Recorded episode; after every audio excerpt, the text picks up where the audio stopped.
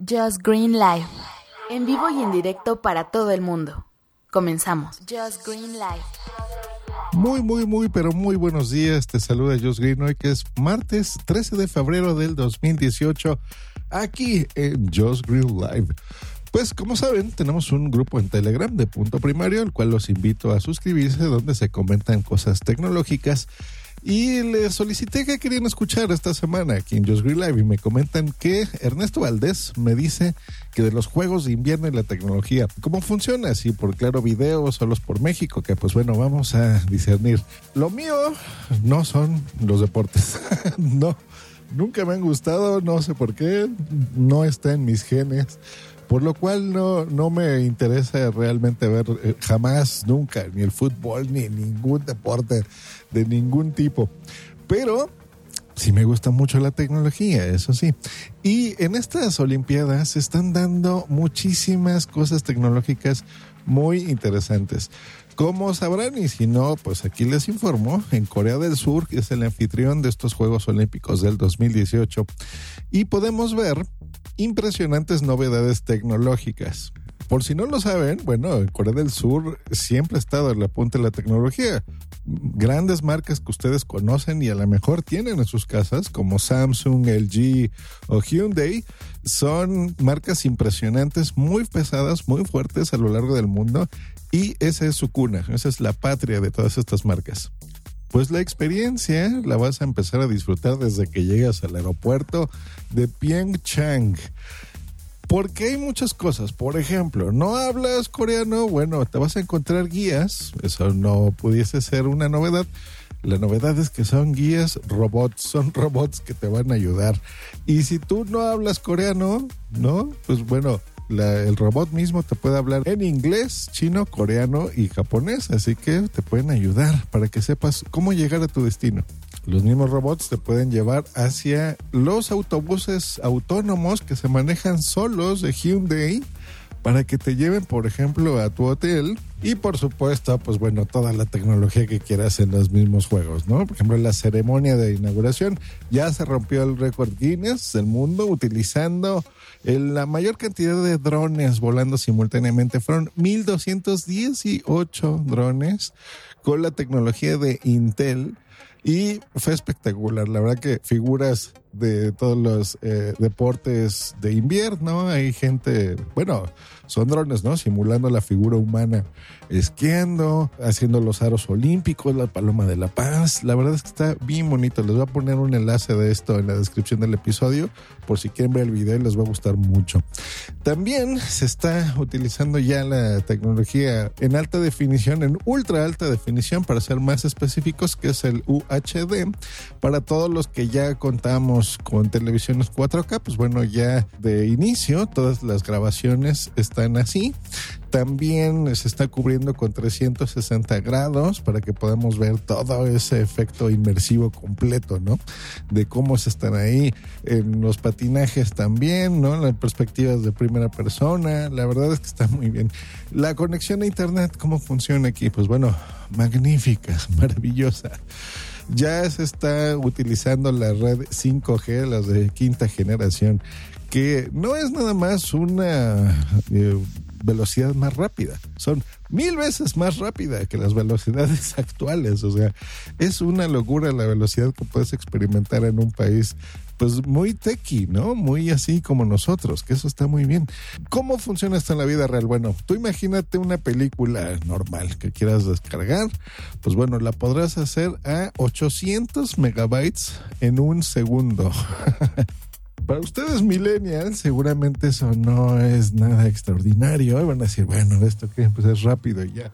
Pues no, muchachones, cuando nosotros crecimos y todos los que hemos visto los cambios tecnológicos, esto es un montón de información. Un CD, un CD normal, un compact disc, pues medía aproximadamente, bueno, no aproximadamente, era de 640 megabytes a 700, digamos, redondémoslo en 700 megabytes. Eso es lo que pesaba un compact disc. Y mover estas cantidades, pues era muy difícil, muy complicado. Nosotros, por eso se inventó el MP3, por eso fue tan popular porque podías dividir los minutos de audio, que eran unos 80 minutos de audio lo que le cabía a un compact disc, unas 10, 12 canciones, pues hacerlas en MP3 con un tamaño muy chiquito y poderlas compartir. Y ese fue el boom, ¿no? Con eso empezó todo. Y era por eso, porque teníamos conexiones de internet súper lentas. Y poder descargar en un segundo un CD es espectacular. Eso es velocidad y no jaladas, no como el Infinitum que dicen aquí en México que es una tontería. Esa es la velocidad del 5G. Que bueno, ya la, empezaremos a ver, por ejemplo, aquí en México en el 2019, el año que entra, este año ya se están implementando las redes físicas y el año que entra, pues bueno, ya podremos experimentar este tipo de velocidades. Supongo que será lo mismo en, en las partes del mundo, ¿no? Donde nos gusta estar conectados a Internet. Pero bueno, al día de hoy, 2018, febrero, ya está funcionando esta red en Corea del Sur. Algo que también me llama mucho la atención es, pues, cómo mover, cómo desplazar a los grandes volúmenes de gente que hay en las capitales y en las ciudades para llevarlos a los estadios. Pues bueno, Hyundai ha proporcionado estos vehículos autónomos. Pues recordemos, nadie, ningún humano está interfiriendo, todo es automático, computadoras, cámaras y van a estar supervisados por drones, ¿no? Que van a recorrer ese mismo trayecto que está haciendo eh, los vehículos, pues para supervisar que no haya ninguna incidencia y si la hay, pues bueno, reportarla, ¿no? De inmediato. Eso está genial.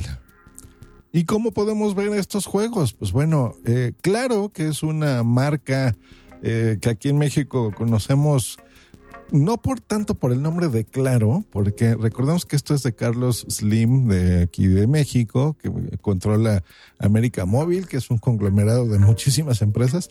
Aquí lo conocemos más por Telcel o Telmex, que son las empresas con las que inició todo. Y bueno, se han estado ampliando a lo largo del mundo.